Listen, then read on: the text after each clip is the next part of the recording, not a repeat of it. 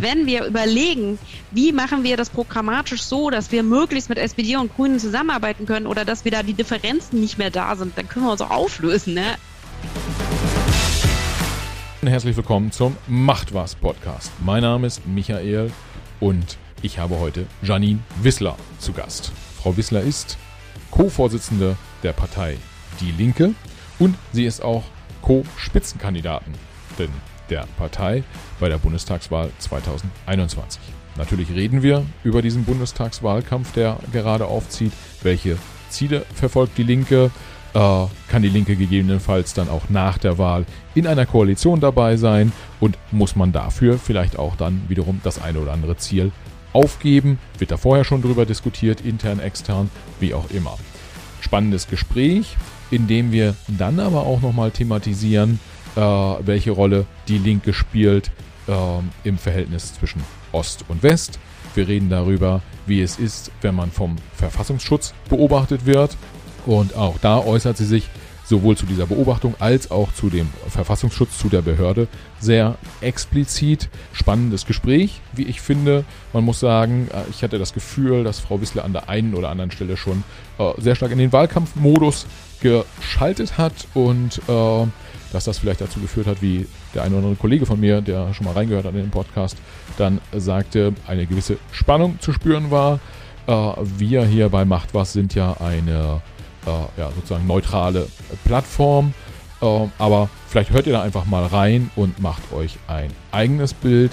Ich denke, äh, auch dieser Podcast liefert auf jeden Fall an den unterschiedlichsten Stellen Erkenntnisgewinne und äh, ich hoffe, ihr habt Spaß beim Hören. Auf geht's!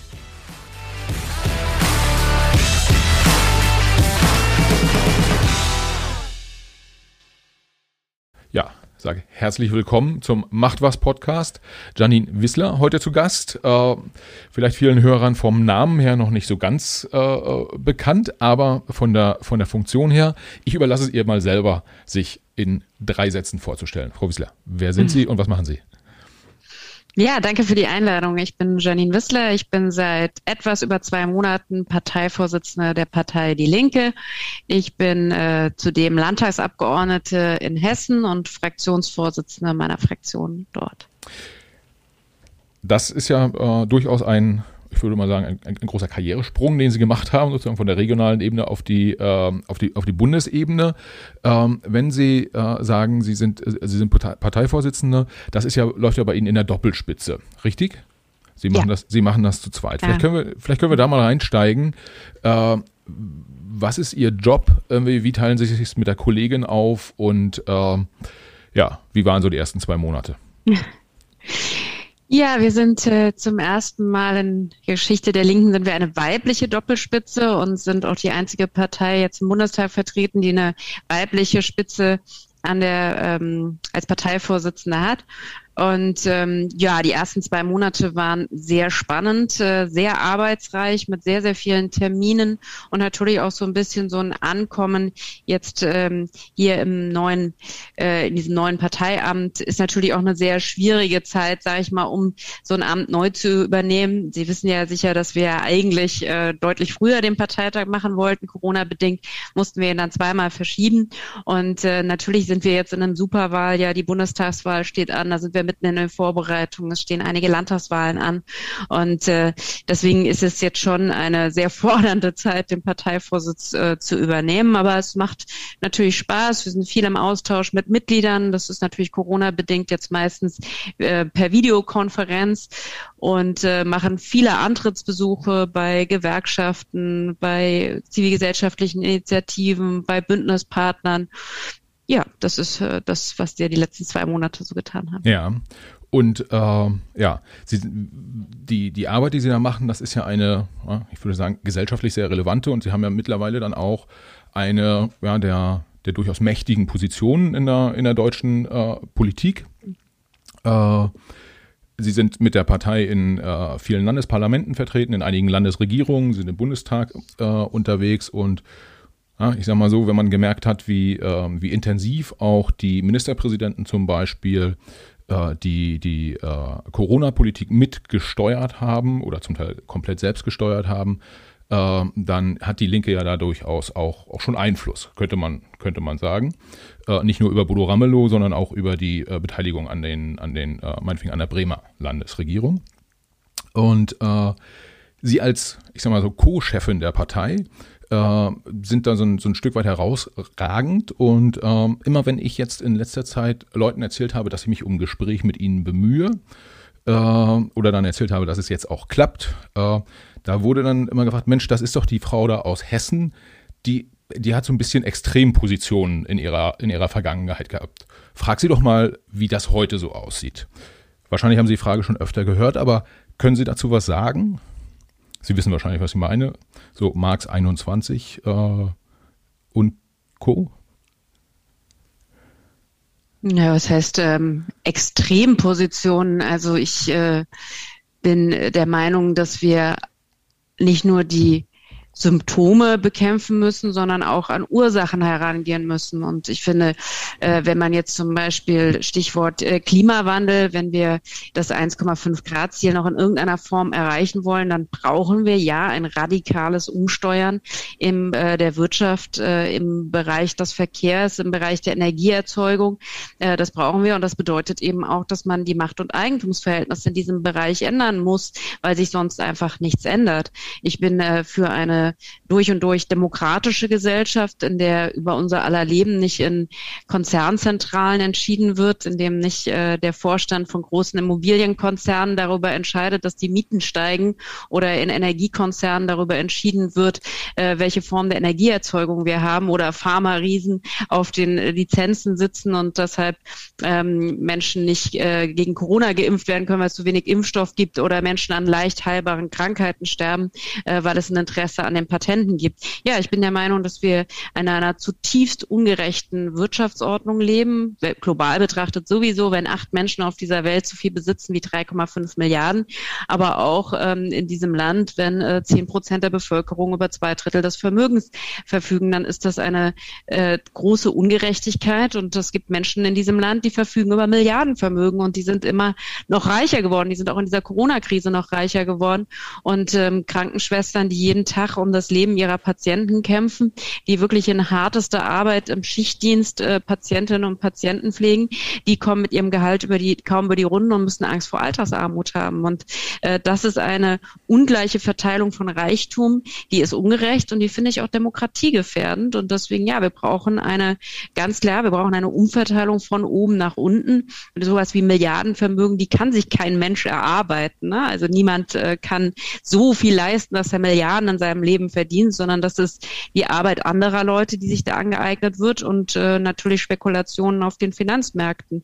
Und äh, dazu sagen, wir wollen eine grundsätzlich andere Gesellschaft und ähm, wollen nicht einfach auch nach der Corona-Krise zurück zu diesem Normalzustand, der davon geprägt war, dass es Pflegenotstand gab, äh, dass Krankenhäuser unterfinanziert waren, dass Krankenhäuser privatisiert wurden, dass die Schulen marode sind, sondern nein, wir wollen äh, nach zu einer solidarischen Gesellschaft und dazu gehört eben auch Reichtum gerechter zu verteilen und umzusteuern.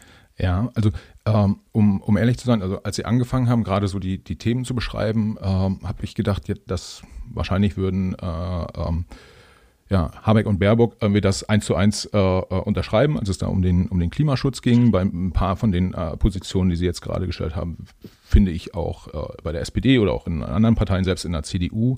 Worauf meine Frage äh, abgezielt hat, war eher nochmal was anderes und Sie haben es gerade zum Teil beantwortet. Also wenn ich es richtig interpretiere, Sie haben ja gesagt, irgendwie, äh, die, die Demokratie soll nicht gefährdet werden, auch durch wirtschaftliche Verhältnisse nicht gefährdet werden. Ähm, ich, wenn, ich, wenn ich da rein interpretiere, dass Sie sozusagen klar hinter dieser parlamentarischen Demokratie, die wir haben, stehen äh, und auf Basis unserer Verfassung arbeiten möchten, ist das dann richtig? Ich frage auch deshalb, weil äh, ja, zum Beispiel der, der Verfassungsschutz Marx 21, ich glaube, er hat ihn beobachtet oder äh, tut es immer noch. Und äh, in der, ich, die FRZ sagt, sie haben mal in der Rede äh, äh, gesagt, Fortschritt ginge nur über Revolution. Und äh, Revolution klingt so ein bisschen wie mit der Waffe in der Hand. Aber vielleicht überinterpretiere ich das einfach nur. Mir geht es nur darum, äh, dass sie äh, äh, einfach zum Thema Grundgesetz und Demokratie da stehen Sie zu 100 Prozent dazu, oder? Also erstmal vorneweg, was äh, die Einschätzung der Verfassungsschutzbehörden angeht, das ist für mich kein Maßstab. Also wir dürfen ja nicht vergessen, das Bundesamt für Verfassungsschutz wurde bis vor nicht allzu langer Zeit von einem rechten Verschwörungsideologen namens Hans, namens Hans-Georg Maaßen geleitet. Ich habe äh, fünf Jahre im NSU-Untersuchungsausschuss im Hessischen Landtag in die Abgründe dieser Behörde schauen müssen. Und ähm, also, dass der Verfassungsschutz die Verfassung schützt, das ist leider nicht so. Gerade im Kampf gegen rechts ist er Teil des Problems und nicht Teil der Lösung. Und ähm, ähm, deswegen äh, finde ich, äh, wenn wir uns anschauen, was zivilgesellschaftliche Bündnisse, was äh, Mobilisierung gegen rechts, was die ähm, Aufklärung äh, betrifft von rechten Strukturen, da haben ja äh, viele Strukturen einen deutlich größeren Anteil daran, als dass die Verfassungsschutzämter mit all ihren äh, Tausenden von Mitarbeitern, die kriminelle Neonazis zum Teil schützen, die sie als V-Männer finanzieren. Also das nur vorweg äh, zum Thema Verfassungsschutz. Ich bin der Meinung, der beste Verfassungsschutz, den wir haben, sind die Menschen, die sich tagtäglich gegen Rassismus, gegen alle anderen Formen der Menschenfeindlichkeit engagieren und die sich Neonazis in den Weg stellen. So, und äh, zur Frage der Verfassung und der Demokratie ich meine, ich bin seit äh, über 13 Jahren Abgeordnete und äh, äh, natürlich, äh, deswegen, natürlich bin ich ja Teil dieser parlamentarischen Demokratie. Wir bringen dort Anträge ein, wir bringen dort äh, unsere Argumente vor. Ich will nur sagen, dass unsere Verfassung, das Grundgesetz, ja auch die parlamentarische Demokratie nicht als einzige, also oder das Parlament nicht als einzige Form der politischen Einflussmöglichkeit äh, vorsieht, sondern natürlich ähm, ist in der Verfassung äh, die Pressefreiheit ein wichtiges Gut, die Versammlungsfreiheit, ja, ja das Streikrecht, die Freiheit, äh, sich in Gewerkschaften zusammenzuschließen. Und das ist doch der Punkt, den ich immer wieder deutlich gemacht habe, nämlich, dass wir grundlegende Veränderungen nicht allein über Parlamente und Regierungen erreichen werden, sondern dass dafür die wichtigen Errungenschaften immer erkämpft worden sind, und zwar durch zivilgesellschaftlichen Druck, durch Bewegung. Und da muss man ja nur in die Geschichte schauen. Ohne die Arbeiterbewegung gäbe es keinen Acht-Stunden-Tag, ohne die Frauenbewegung kein Frauenwahlrecht und die Fortschritte bei der Emanzipation. Ähm, wenn Schwule und Lesben nicht über Jahrzehnte hinweg für Gleichstellung gekämpft hätten, gäbe es nicht die Ehe für alle. Und es wäre in Deutschland vermutlich kein Atomkraftwerk vom Netz gegangen, ohne die starke Anti-AKW-Bewegung, äh, die bei den Castor-Transporten und ähm, an anderer Stelle äh, demonstriert haben und damit auch für gesellschaftliche Mehrheiten gesorgt haben, die es da am Anfang nicht gab. Und das ist der, das, der Punkt, den ich sage, dass Demokratie darf sich nicht darin erschöpfen, dass man alle vier Jahre sein Kreuzchen bei einer Partei macht und sich dann darauf verlässt, dass die die Interessen irgendwie stellvertretend durchsetzt, sondern Demokratie bedeutet, sich einzumischen, sich zu engagieren ähm, in Gewerkschaften, in Parteien, in sozialen Bewegungen. Hm. Wer würde denn heute gerade über Klimaschutz wenn, reden, wenn, es die Fridays for Future Bewegung ja, nicht wenn, gegeben hätte? Ja? Also wenn, das, ich die haben das doch auf die Tagesordnung gesetzt. Wenn ich, wenn ich da kurz einhaken darf, ähm, dahin ging ja ehrlicherweise die Frage auch gar nicht. Ja? Also ich hatte äh, auch Fridays for Future hier schon im, äh, im Podcast und äh, dass es da außerparlamentarische Bewegungen gibt und dass die in großen Teilen gut sind, äh, das wollte ich nicht äh, sozusagen hinterfragen, sondern mir ging es einfach darum, ähm, äh, das, was wir oder ich irgendwie recherchieren konnte, Bedenken, die es da, die es da gab, die im Vorfeld an mich herangetragen wurden, als ich gesagt habe, ich spreche mit Ihnen oder beziehungsweise frag Sie doch mal. Äh, da ist es ja auch völlig okay, wenn Sie dann sagen, äh, ja, ich stehe zum Grundgesetz. Das habe ich jetzt ja auch rausgehört aus Ihrer, äh, äh, aus Ihrer Aussage. Und äh, zum Thema Verfassungsschutz. Ich bin morgen äh, beim Herrn Kiesewetter und nehme auch mit dem einen Podcast auf. Der ist ja Vorsitzender der parlamentarischen Kontrollgruppe, der die die, die Geheimdienste kontrollieren. Ich nehme mal so ein paar Punkte mit, die Sie gerade angesprochen haben und frage ihn mal, wie er das so sieht. Äh, weil ein Thema bei uns hier im Podcast ist ja, dass wir einander zuhören wollen und dass wir mehr miteinander reden wollen. Äh, aber äh, ja, Sie, äh, ich glaube, sind Sie gucken, ich sehe Sie auf dem Bildschirm, gucken irgendwie alles, alles gut und wir sind einer Meinung, was die Verfassung angeht äh, und das Grundgesetz. Ja, ich würde äh, sogar sagen, im Gegenteil, dass es ja auch viele Rechte gibt, die im Grundgesetz drinsteht, um deren Einhaltung man sich viel mehr kümmern müsste. Ne? Also zum Beispiel der Grundsatz Eigentum verpflichtet. Ja, leider verpflichtet Eigentum ähm, oftmals zu gar nichts in diesem Land. Ja? Also die Frage, dass wir sagen, wir müssen auch ähm, äh, wichtige Dinge der öffentlichen Daseinsvorsorge vergesellschaften, all das das lässt das Grundgesetz zu. Das Grundgesetz verbietet aber zum Beispiel völkerrechtswidrige Angriffskriege. Ja, und ähm, auch äh, bei Artikel 1 angefangen, ja, die Würde des Menschen, ähm, auch die ist ja, ähm, steht ja in vielen Teilen zur Disposition. Ja? Also zum einen heißt das, ähm, nicht, äh, da geht es nicht um die Würde des Deutschen, sondern um die Würde des Menschen. Ja? Und äh, ich finde gerade, wenn wir uns anschauen, wie mit Menschen, wie mit Geflüchteten in diesem Land umgegangen äh, wird, dann hat das oftmals nicht so viel mit Würde zu tun. Oder wenn Menschen gezwungen sind, für Niedrigstlöhne zu arbeiten, im Alter Flaschen zu sammeln, weil sie einfach von ihrer Rente nicht leben können, dann ist das auch ein ähm, Angriff auf die Menschenwürde, würde ich sagen. Und deswegen äh, finde ich, gibt es in, im Grundgesetz eine ganze Menge ähm, Grundrechte, die darin äh, garantiert sind eigentlich, die es auch gilt mit Leben zu füllen und an die immer wieder auch erinnert werden muss. Ich würde da gerne gleich nochmal drauf eingehen wollen, also insbesondere auf die ähm, äh, gesellschaftlichen Gruppen, die Sie, die Sie gerade auch beschrieben haben, die ich äh, quasi auch ein Stück weit als Ihre Zielgruppe äh, so im Marketing-Sprech äh, definieren würde. Vorher würde ich gerne nochmal einen, einen Schritt machen. Ähm, einige Ihrer Kollegen haben hier äh, im, im Podcast ähm, gesagt oder auch bestätigt, wir leben in einer Demokratie und wir leben ja insbesondere in einer Mediendemokratie. Und ein äh, Thema, was mir durch den Kopf gegangen ist, als ich äh, gesehen habe, dass Sie Parteivorsitzende geworden sind, ähm, äh, war, dass ich mich gefragt habe, wie, wie äh, macht man es als vergleichsweise nicht so bekannte äh, Politikerin aus Hessen, ähm, wie, wie, wie, kommt, wie schafft man es in die Medien? Und will, will man das eigentlich? Weil Inhalte sollen ja vorne stehen.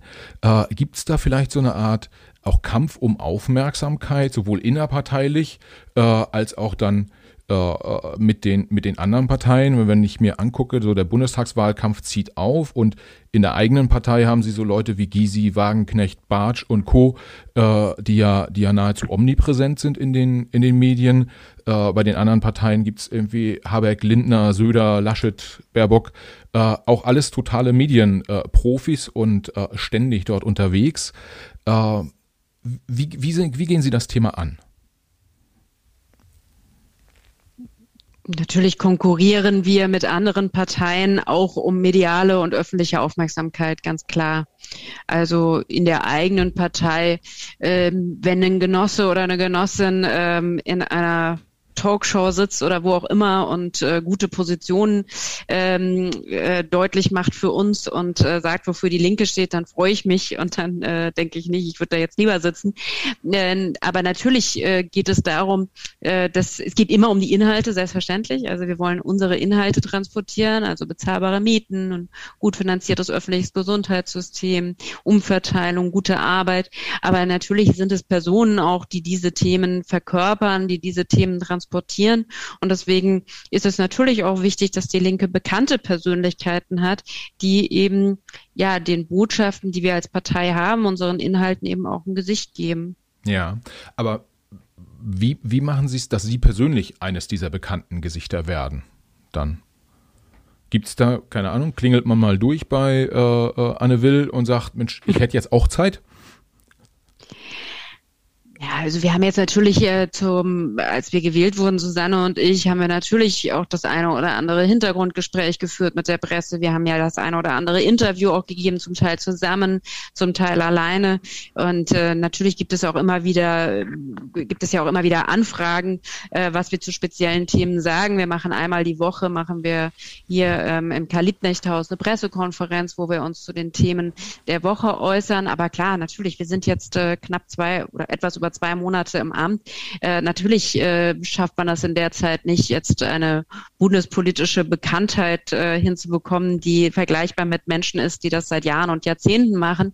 Aber ich meine, ich würde sagen, in unseren Bundesländern, also sowohl äh, Susanne in Thüringen als auch ich in Hessen, wir haben ja erfolgreiche Wahlkämpfe geführt. Äh, Susanne hat ihren Wahlkreis mehrfach äh, direkt gewonnen. Ähm, ich durfte dazu beitragen, dass wir in Hessen in den Landtag viermal eingezogen sind, was ja für ein westdeutsches Flächenland bei der Linken jetzt auch nicht selbstverständlich ist. Also von daher denke ich, wir haben uns in unseren Ländern, aus denen wir kommen, ein gewisses Standing aufgebaut und erarbeitet, auch durch die guten Landesverbände. Und äh, ja, jetzt gucken wir, dass wir diese Erfahrung auf der Bundesebene mit einbringen. Ja, das heißt, ich, ich höre daraus, es geht halt Schritt für Schritt und irgendwie, wenn es äh, auf der Bundeslandebene gut gelaufen ist, dann, dann geht man guten Mutes auch einfach in die, in die äh, äh, Bundestagswahl. Ähm, was ich ganz spannend finde, ist, Sie haben gerade gesagt, äh, äh, Sie sind in Hessen im, im Landtag, was nicht selbstverständlich ist für die, für die Linke. Äh, wenn Sie, wenn Sie auf das, auf das Programm gucken und im, im Bundesdurchschnitt, äh, glaube ich, liegt die Linke so irgendwie bei 7% in den, in den aktuellen, aktuellen Umfragen. Und äh, wenn man es so ganz grob mathematisch aufteilt, könnte es ist es, glaube ich, so, dass man im, im Osten so Faktor 3 mehr Stimmen einsammelt, äh, prozentual, als im, im Westen. Vielleicht nicht mehr ganz. Ähm, wenn Sie jetzt in der, in der Programmgestaltung sind, erst, erste Frage ist, Sie sind jetzt frisch gewählte Vorsitzende. Haben Sie vorher sich auch schon eingebracht in das äh, oder konnten Sie sich signifikant einbringen in das Programm oder äh, sind Sie da jetzt irgendwie ganz, ganz, ganz wild am Schrauben äh, oder äh, und wenn die Frage beantwortet ist, vielleicht zweite anschließend, äh, wie, wie, wie, wie bringen Sie Ost und West da unter einen Hut? Also für mich persönlich kann ich sagen, dass ich natürlich auch vorher schon in den Programmprozess involviert war, weil ich ja die letzten Jahre stellvertretende Parteivorsitzende war und deswegen natürlich sowieso im Parteivorstand angehört habe und natürlich an den Debatten auch beteiligt äh, war. Und ähm, aber klar, wir haben jetzt ähm, Susanne und ich auch in den letzten zwei Monaten ähm, das Programm an der einen oder anderen Stelle auch überarbeitet, haben nochmal eine neue Präambel geschrieben, haben nochmal auch ein paar Themen aktualisiert, ein paar äh, Akzente Akzente gesetzt, das haben wir schon gemacht. Aber äh, natürlich haben wir uns auch vorher in diese Arbeit eingebracht und wir haben jetzt nicht alles ähm, auseinandergehauen und etwas komplett Neues geschrieben, sondern wir haben eben an der einen oder anderen Stelle äh, dann Dinge verändert. Und das andere ist äh, Ost und West äh, zusammenkriegen. Also natürlich ähm, ist es zum einen so, dass das, finde ich, auch die Aufgabe der Linken ist, immer wieder auch auf die strukturellen Unterschiede hinzuweisen zwischen Ost und West, die Benachteiligung, die es auch ähm, jetzt nach über 30 Jahren noch gibt. Also dass äh, die Ostdeutschen im Schnitt mehr arbeiten und weniger verdienen, äh, dass die Renten immer noch niedriger sind, äh, dass äh, ja, äh, dass es da eben wirklich eine äh, soziale Benachteiligung äh, gibt. Das ist auch unsere Aufgabe und äh, bei uns in der Partei, das muss man schon sagen, natürlich ähm, ist es äh, große, gibt es da einfach große Unterschiede, was äh, die Wahrnehmung unserer Partei angeht. Ja, ich meine, wir sind eine Partei, die in äh, Thüringen den Ministerpräsidenten stellt und stärkste Kraft ist und in einigen westdeutschen Flächenländern ähm, es leider gar nicht schafft, den Landtag einzuziehen bisher. Also das ist natürlich einfach ein großer Unterschied, ähm, was halt auch völlig unterschiedliche Erwartungen an die Linke äh, weckt. Also Menschen in Bayern haben andere Erwartungen an die Linke als Menschen in Thüringen, vollkommen klar. Und äh, deswegen müssen wir das in der Partei natürlich auch äh, zusammenbringen. Und ähm, ja, das äh, finde ich aber, dass uns äh, das auch in, an den Stellen, an vielen Stellen natürlich auch gut gelingt, weil wir ja auch die gleich, also Problemlagen ja auch sehr ähnlich sind. Ja? ja. Also ich meine gerade auch die ganzen Bereich strukturschwache Gebiete, ja, die haben wir im Westen äh, natürlich auch. Und äh, wir wollen gleichwertige Lebensverhältnisse und wir wollen, äh, dass nicht ganze ähm, Regionen abgehängt werden und dafür machen wir uns stark in Ost ja. und in West. Wenn, wenn Sie ähm ich, ich äh, interpretiere da rein, sie versuchen so die, äh, sozusagen die gemeinschaftlichen Probleme in Ost und West ein bisschen in den Vordergrund zu stellen, also dass man die, äh, dass man die angeht.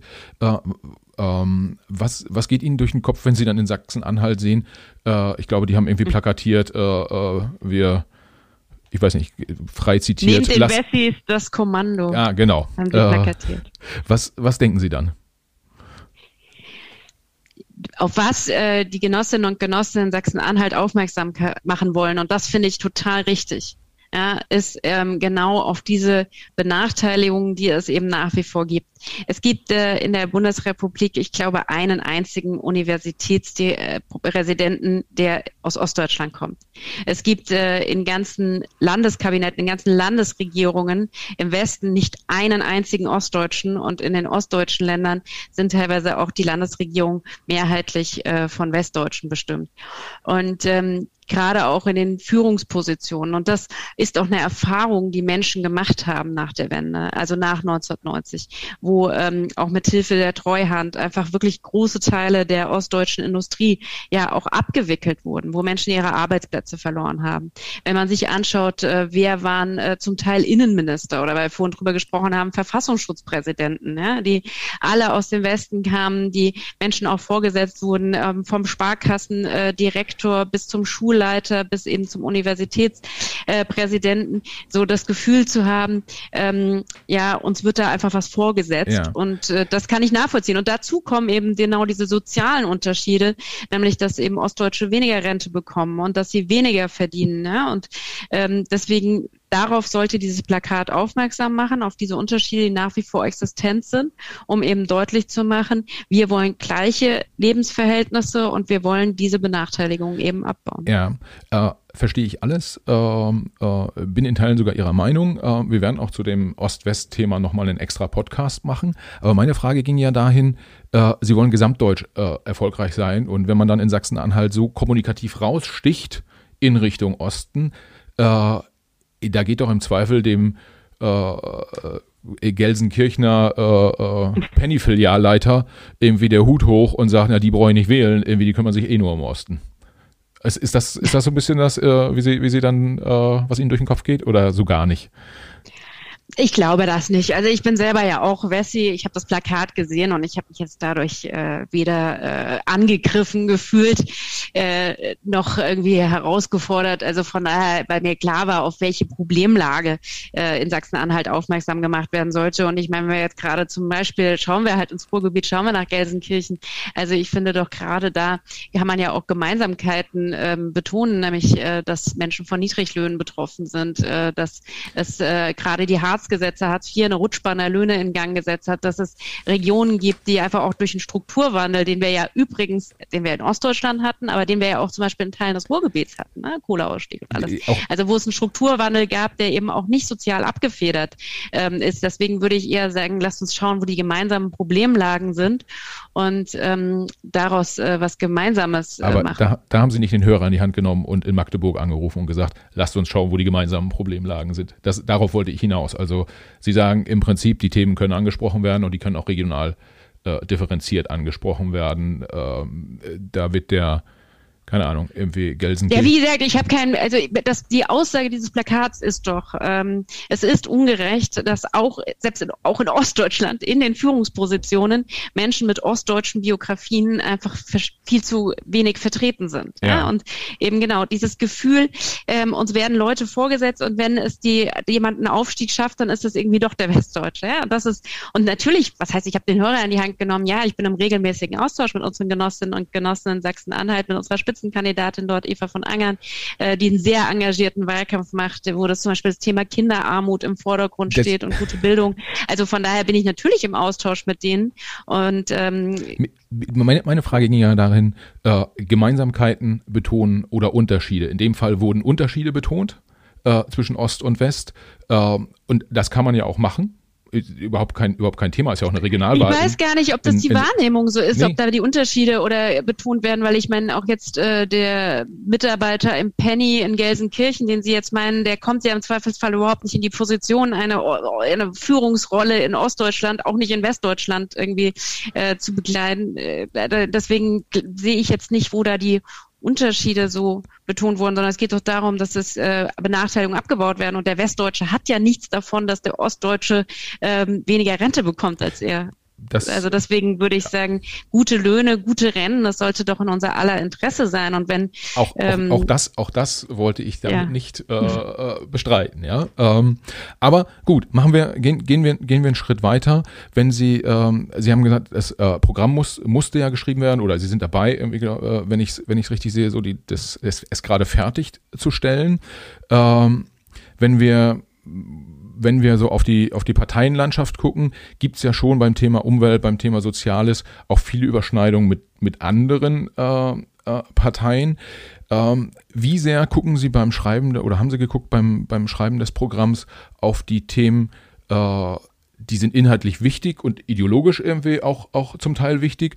Und wie können wir uns stark abgrenzen von meinetwegen der SPD und den Grünen. Kann man das, kann man das formulieren? Oh, das ist ein bisschen schwierig zu sagen. Also ich meine, natürlich gibt es Punkte, wo wir mit SPD und Grünen eher Übereinstimmung haben und Punkte, wo wir Unterschiede haben. Aber im Grundsatz gilt ja, dass wir unsere inhaltlichen Positionen ja nicht an anderen Parteien ausrichten, sondern ähm, für uns selber entwickeln. Und da kann man dann eben feststellen, wo sind die Gemeinsamkeiten und wo sind die äh, Unterschiede. Und das haben wir in diesem Programm entwickelt. Ja, ja. ja. Ähm Okay, das heißt, man orientiert sich nicht an den anderen, man sagt irgendwie, was ist uns wichtig und dann, genau. dann bringen wir das dann an den, an den Wähler. Gibt es ein äh, äh, Prozentziel, was Sie haben für die, für die Bundestagswahl? Auf jeden Fall zweistellig oder? Wäre schön, auf jeden Fall. Äh, natürlich ist das Ziel äh, gestärkt, äh, mit einer größeren Fraktion äh, in den nächsten Bundestag einzuziehen.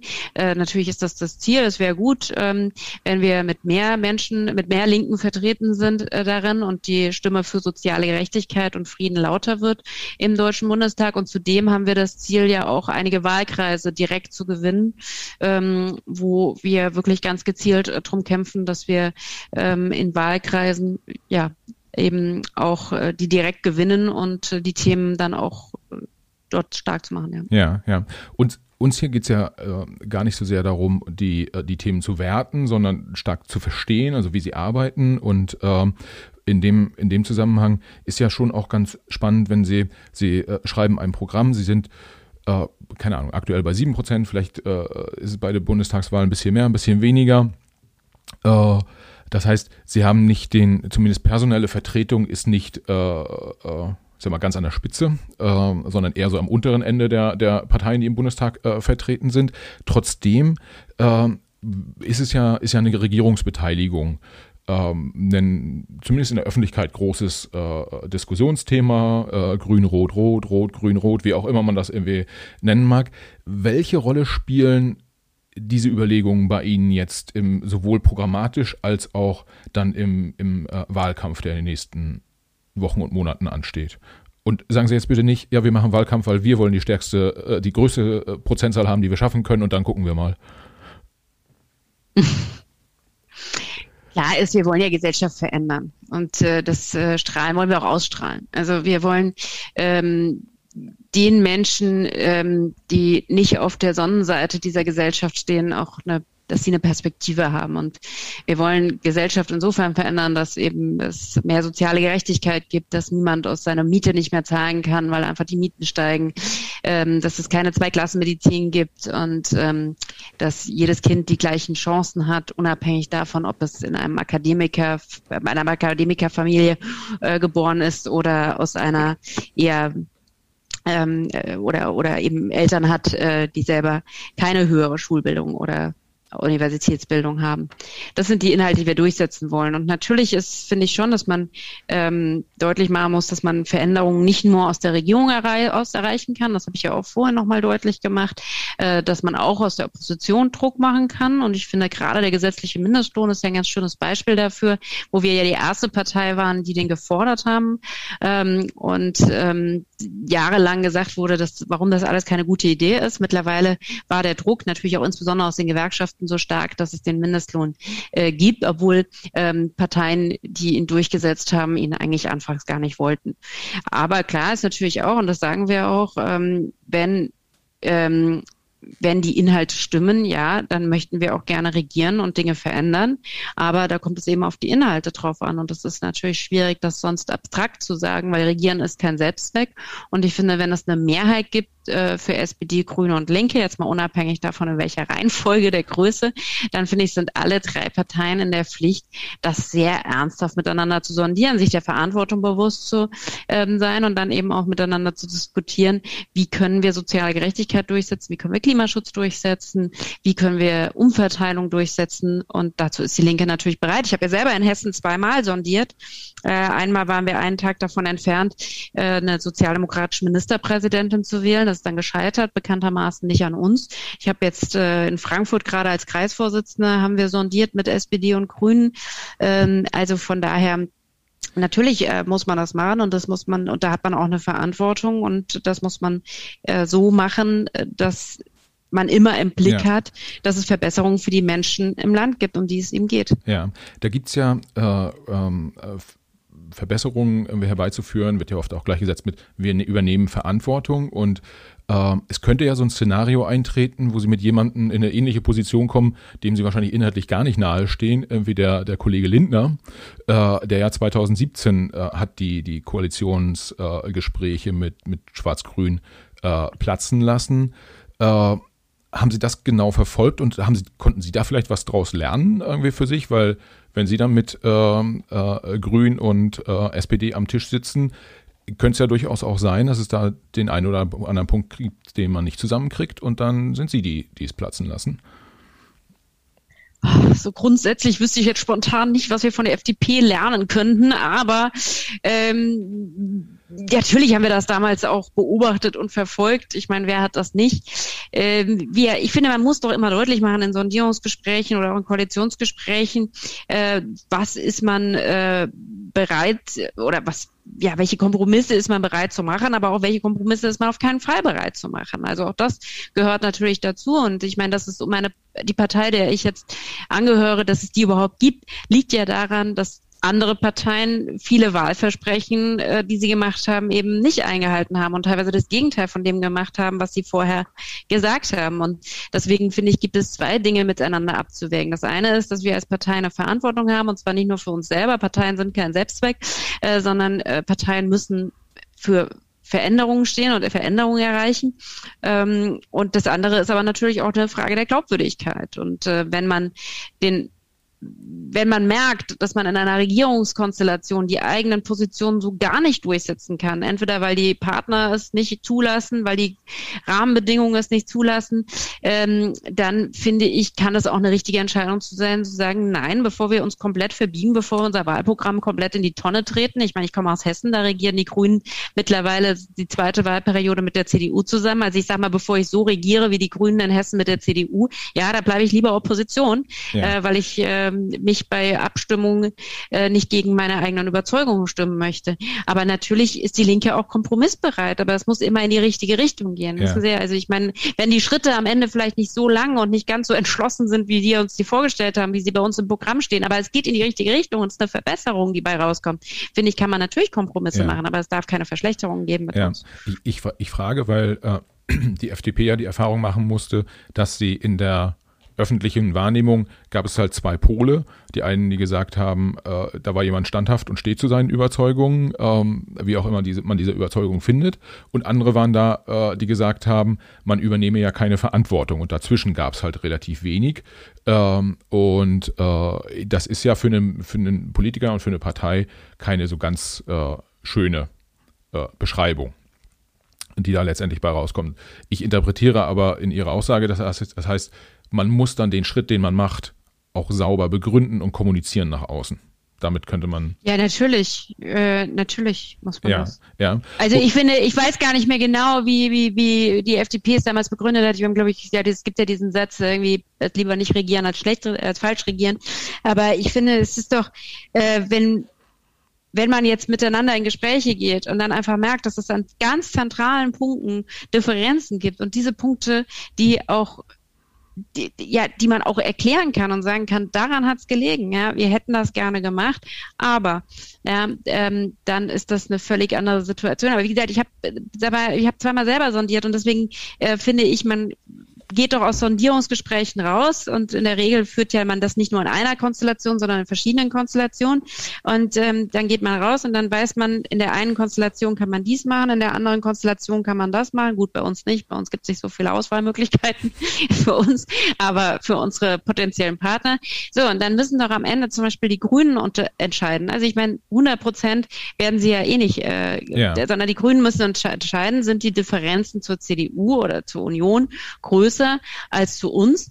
Oder ähm, wie rum ist das? Also das, das ist ja eine Form von Gewichtung auch. Ne? Ja. Also zu sagen, ähm, okay, mit den Linken, der gefällt uns das und das nicht und die stellen da vielleicht ein bisschen zu radikale Forderungen in dem und dem Bereich. Ja, aber die Union ähm, hat halt ein Lobbyismusproblem, ein Problem mit Korruption.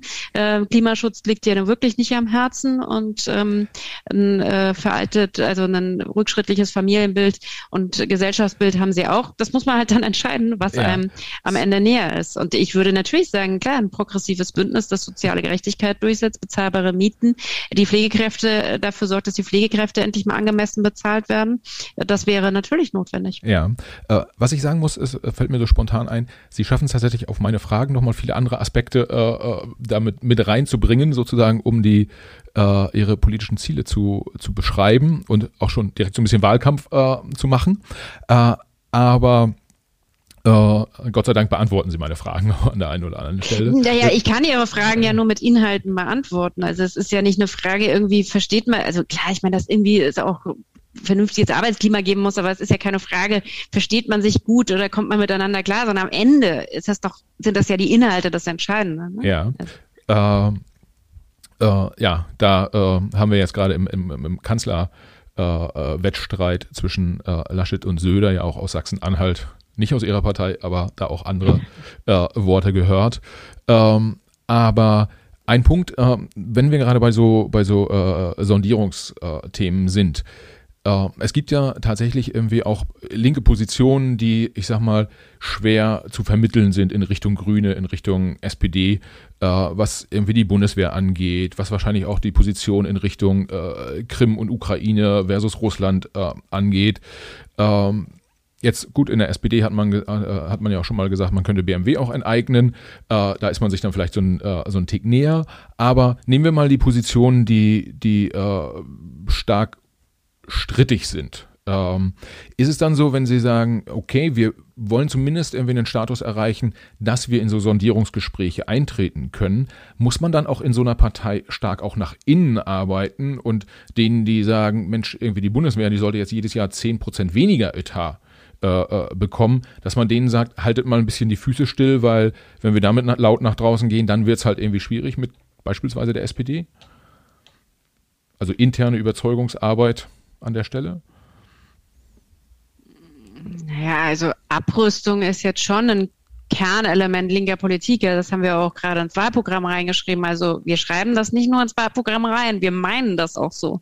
Also wir sind wirklich der festen Überzeugung, äh, dass äh, Rüstung, dass Waffenexporte diese Welt unsicherer machen. Und äh, das schreiben wir nicht einfach da rein und dann sagen wir nach der Wahl, okay, müssen wir nicht so laut sagen oder vor der Wahl, äh, sondern das ist wirklich natürlich unser Ziel und ähm, das äh, wenn das Deutschland äh, Waffen als viertgrößter Waffenexporteur Waffen in alle Welt liefert, unter anderem an Länder wie Ägypten und Katar und bis vor kurzem noch Saudi-Arabien, das halte ich für ein riesiges Problem und das will die Linke äh, beenden. Und dass wir im letzten Jahr, im Corona-Jahr, den äh, Verteidigungshaushalt auf 47 Milliarden aufstocken, nochmal drei Prozent mehr und das zwei Prozent Ziel der NATO erreicht werden soll, halte ich für vollkommen Wahnsinn. Wir brauchen Geld für Bildung, wir brauchen Geld für Entwicklungszusammenarbeit, wir brauchen Geld für Soziales, aber wir brauchen keine Aufstockung des Rüstungsetats. Das finde ja. ich völlig falsch und deswegen wollen wir kürzen bei der Rüstung. Ja, absolut. Ja, ähm, ehrlicherweise, ich wollte jetzt auch nicht äh, mit Ihnen darüber sprechen, ob jetzt Abrüstungspolitik an, an sich sinnvoll ist oder nicht. Ja, irgendwie Abrüstung, äh, dass das sinnvoll ist und Friedenspolitik. Ich glaube, darüber muss man gar nicht diskutieren. Mir ging es jetzt darum, äh, wenn es äh, so Positionen gibt, wo man weit auseinander liegt mit potenziellen Koalitionspartnern, sagt man, man da den eigenen Leuten auch mal, Freunde, halt immer ein bisschen die Füße still. Oder ist das einfach auch abhängig von dem äh, Thema? Wenn es nicht der Bundeswehretat ist, dann ist es vielleicht irgendwie äh, dazu, wie man zur, äh, ja, zum, zum, zum, zur Annexion äh, Russlands bzw. der Krim durch Russland steht. Die haben wir ja verurteilt. Die haben sie Also verurteilt. die haben wir ja nicht, ist ja nicht so, dass wir gesagt haben, gut gemacht, sondern im Gegenteil, wir haben es äh, verurteilt und halten das für falsch. Ähm, äh, aber ich verstehe nicht, was Sie mit äh, die Füße stillhalten meinen, weil wir, also das, gerade das Thema Abrüstung wird ja ein ganz entscheidendes im Wahlkampf sein. Also wir beschließen ja unsere Positionen nicht und verstecken sie dann, ja. sondern wir beschließen Positionen und machen deutlich, wofür wir stehen. Und gerade diese Frage von Frieden und Abrüstung ist mit ein Grund, warum viele Menschen in diese Partei eingetreten sind, weil sie einfach fassungslos und enttäuscht waren, dass zum ersten Mal in der Geschichte der Bundesrepublik im Kosovo-Krieg und im Afghanistan-Krieg deutsche Soldaten auch noch von einer rot-grünen Regierung ins Ausland geschickt wurden. Und ähm, ich sehe durchaus ja auch, dass die Zweifel daran wachsen. Also ich meine, der Afghanistan-Einsatz wird jetzt nach fast 20 Jahren beendet in diesem Jahr. Die Truppe wird abgezogen. Jetzt ähm, kann man fragen nach 20 Jahren, was hat's denn gebracht? Und mittlerweile stimmen ja die Grünen auch mehrheitlich gegen die Verlängerung des Afghanistan-Mandats. Also von ja, daher ist doch die Linke nicht isoliert mit ihrer Position. Vielleicht an der Stelle, äh, es mag sein, dass das jetzt das falsche Beispiel war äh, von, von mir, aber gibt es Positionen, wo sie mit SPD und Grünen ganz, ganz weit auseinander liegen und die ihnen so wichtig sind, dass sie sich da gar nicht bewegen können, nur die müssen sich bewegen? Oder sind alle Positionen äh, so, dass man sie intern auch nochmal verhandeln kann, um einfach ein Stück dichter an SPD und Grüne dran zu kommen?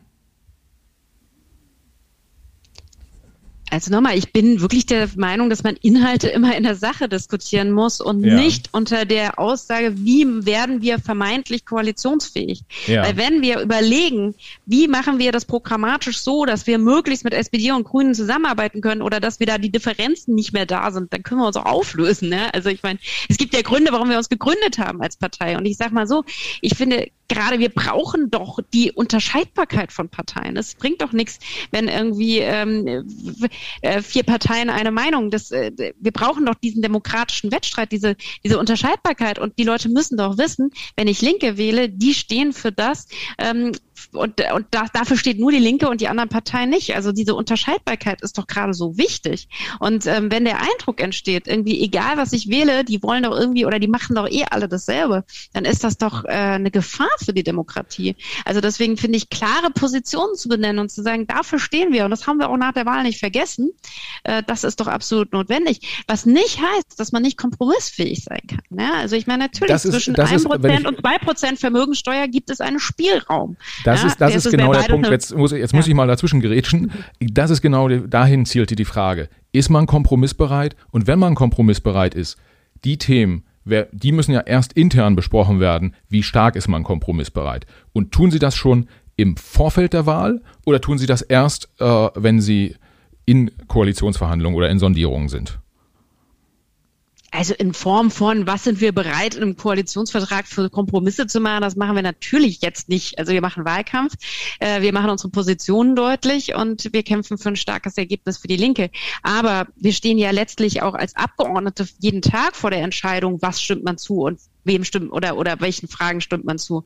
Und natürlich, was glauben Sie, wie oft es vorkommt, äh, auch naja, leider kommt es nicht so oft vor, weil Schwarz-Grün in Hessen nicht so viele gute Anträge und Gesetze hat. Aber es kommt natürlich vor, dass wir Gesetzentwürfen der Regierung oder der Regierungsfraktionen im Landtag zustimmen, weil wir uns nicht fragen, wer bringt sie ein, sondern was hat das für konkrete Auswirkungen.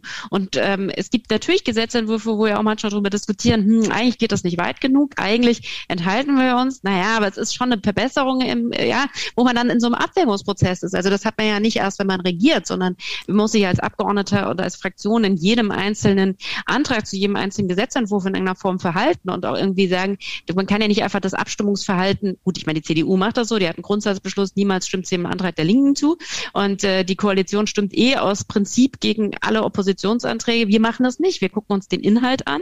Wir stimmen SPD-Anträgen zu, wenn die SPD richtige Anträge stellt, auch wenn es uns vielleicht mal nicht weit genug geht. Ähm, und ähm, wir stimmen auch mal Regierungsanträgen vor, wenn da was Vernünftiges drinsteht, kommt da wie gesagt nicht allzu oft vor, aber wenn es so ist, äh, dann machen wir das. Also von daher in dieser Abwägung stehen wir doch jetzt auch schon immer wieder. Ja? Und das, da muss, da reicht es halt nicht zu sagen, also da muss man eben Abstimmungsverhalten auch erklären können. Und wenn es nach der Wahl eine Mehrheit gibt, eine rechnerische Mehrheit für SPD, Grüne und Linke, dann muss man über Dinge reden und dann muss man über Dinge verhandeln, äh, ganz klar. Aber das sage ich ja gerade. Es muss am Ende muss es eine Verbesserung sein und wir können nicht unsere Grundüberzeugung über Bord werfen, weil wir brauchen doch nicht, äh, eine, also wir, wir müssen uns, also wenn wir sind wie SPD und Grüne, dann werden wir auch gar nicht gebraucht. Wir haben uns das ja gerade gegründet, aber, äh, weil Sie, Sie wissen, da, dahin, so da, dahin ging ja gar nicht die Frage. Äh, das wissen Sie auch.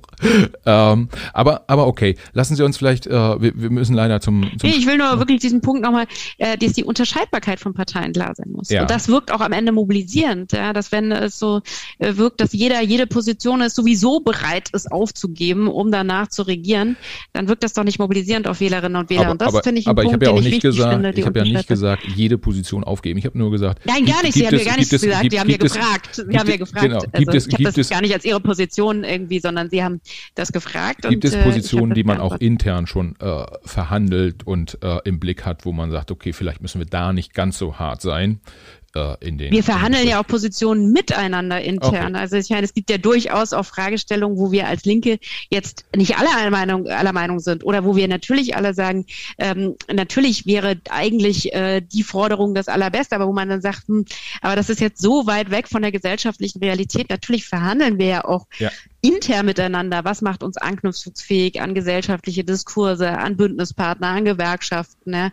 Also diese Aushandlungs- und Kompromissprozesse, die haben wir natürlich in der Partei, auch wenn es um das Wahlprogramm geht. Ja? Also welche Ziele stecken wir? Äh, bis wann wollen wir klimaneutral? Bis wann wollen wir aus der Kohle raus und so. Das sind doch alles Ja. oder we- welche welche Mindest äh, welche Mindest solidarische Mindestrente fordern wir? Das sind alles Fragen natürlich, die ja immer auch äh, mit Bezug auf Gesellschaft stattfinden, schon Ja. in der Partei. Vielleicht- das auf jeden Fall. Ja. Lassen Sie uns zum Schluss noch ein, ähm, äh, ein, ein, ein Tagesthema nehmen. Das wurde mir von einem Kollegen mit, äh, mit ans Herz gegeben. Der hat gefragt, ähm, dass Corona sozusagen in den, ähm, ja, in den ärmeren Stadtteilen, in den ärmeren Regionen in Deutschland äh, stärker wütet als in den wohlhabenden Gegenden, äh, ist ja jetzt gerade vor zwei, drei, vier, fünf Tagen irgendwie das erste Mal auch ein bisschen größer in der ähm, äh, in der in der Presse dann aufgetaucht. Und der hat mich fragt sie doch mal warum haben die es nicht eigentlich schon vor einem halben Jahr mal gesagt oder so? Das wäre doch ne, so ein klassisches linkes Thema gewesen.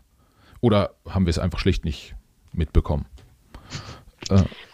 Wir haben das schon vor einem Jahr gesagt. Sie haben also ganz ehrlich, ja. okay dann nehme ich dann nehme ich das mit dann haben wir halt Aber da haben Sie natürlich recht. Das eine ist halt sagen, das andere ist gehört werden und das ist natürlich auch äh, ein Unterschied. Äh.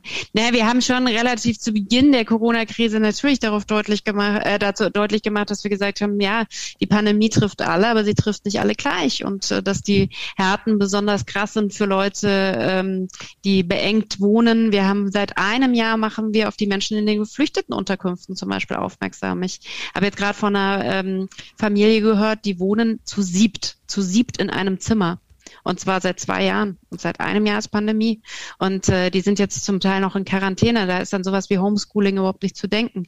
Also wir seit einem Jahr haben wir darauf aufmerksam gemacht, dass die Menschen, die keine Ersparnisse haben, ist besonders hart getroffen sind. Menschen, die im Niedriglohn arbeiten, die kommen mit 60 Prozent Kurzarbeitergeld überhaupt nicht über die Runden. Und äh, dass die Infektionsgefahr besonders hoch ist für die Menschen, die oftmals in den Niedriglohnberufen arbeiten, die nicht ins Homeoffice können, sondern die an der Supermarktkasse sitzen oder Bus fahren oder ähm, bei Amazon Pakete packen. Ähm, das ist ein absolut ernster Punkt und darauf, finde ich, muss man aufmerksam Ja, machen. Klar. äh, aber dann ist auch so, dass also die Punkte hätten ja, könnten ein bisschen an Dramatik oder hätten an Dramatik verlieren können oder nicht so stark Dramatik gewinnen können, wenn man mit dem Impfen und mit dem Testen besser vorangekommen wäre. Ähm, wahrscheinlich werden Sie jetzt sagen, ja, wir kritisieren auch da das, das, das Vorgehen der, der Regierungsparteien.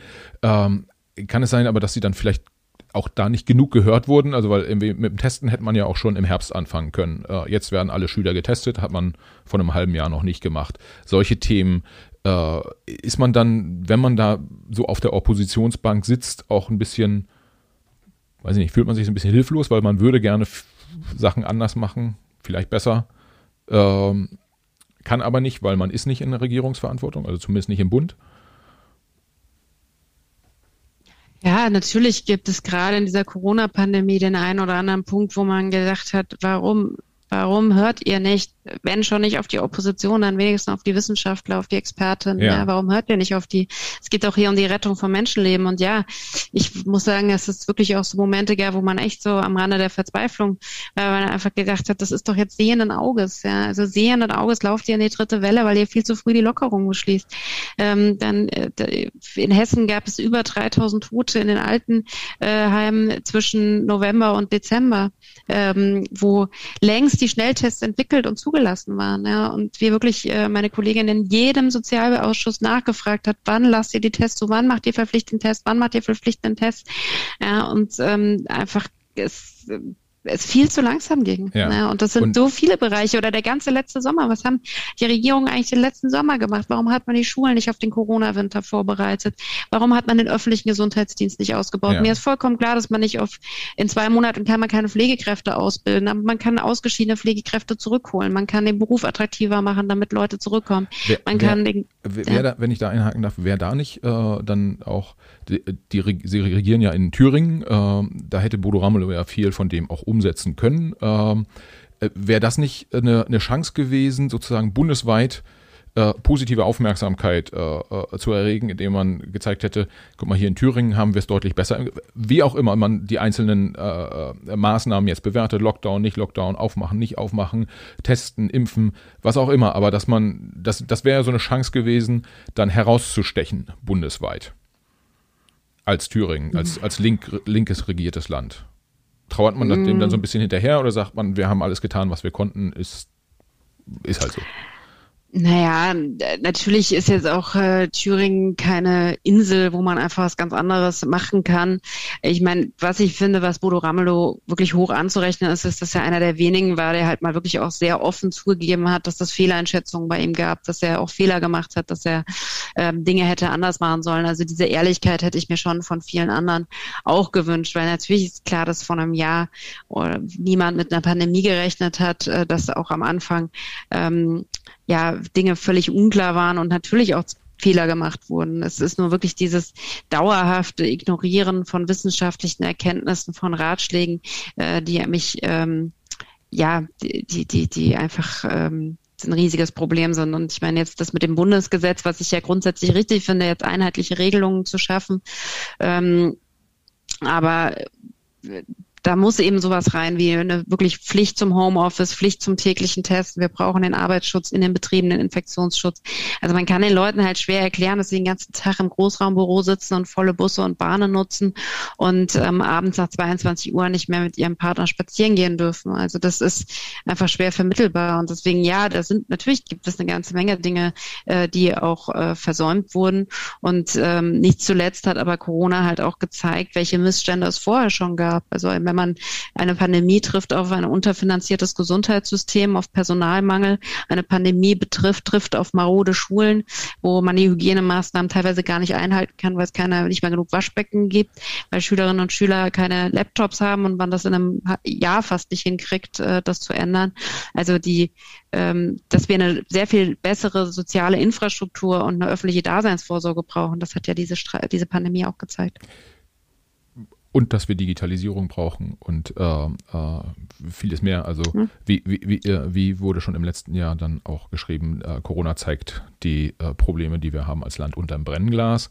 Ähm, mhm. Ich glaube, bei vielen dieser Probleme, wenn man sie benennt, äh, hat man sogar parteiübergreifende Zustimmung wie man den Weg ähm, äh, dann letztendlich gehen will, um diese Probleme zu lösen. Da gibt es dann Unterschiede und äh, die werden uns jetzt die Parteien in den nächsten Wochen und Monaten nochmal jeweils klar machen, wie sie äh, hm. ja, das, das Thema anstreben. Und im September ist dann Bundestagswahl. Und äh, ich habe jetzt gelesen, Sie streben ja auch ein Mandat an, also Sie gehen auch in den Bundestag. Mhm. Und äh, bedanke mich auf jeden Fall für das, äh, für das Gespräch. Hat mich gefreut, dass es geklappt hat. Und äh, ja, ich sage viele Grüße nach, ich glaube, in Frankfurt sitzen Sie? Oder sind Sie? Nee, jetzt bin ich in Berlin. In Berlin, im Karl-Liebknecht-Haus. Dann viele Grüße genau. ins Karl-Liebknecht-Haus. Frau Wissler, vielen Dank. Herzlichen Dank und Grüße zurück. Danke. Tschüss. Ciao.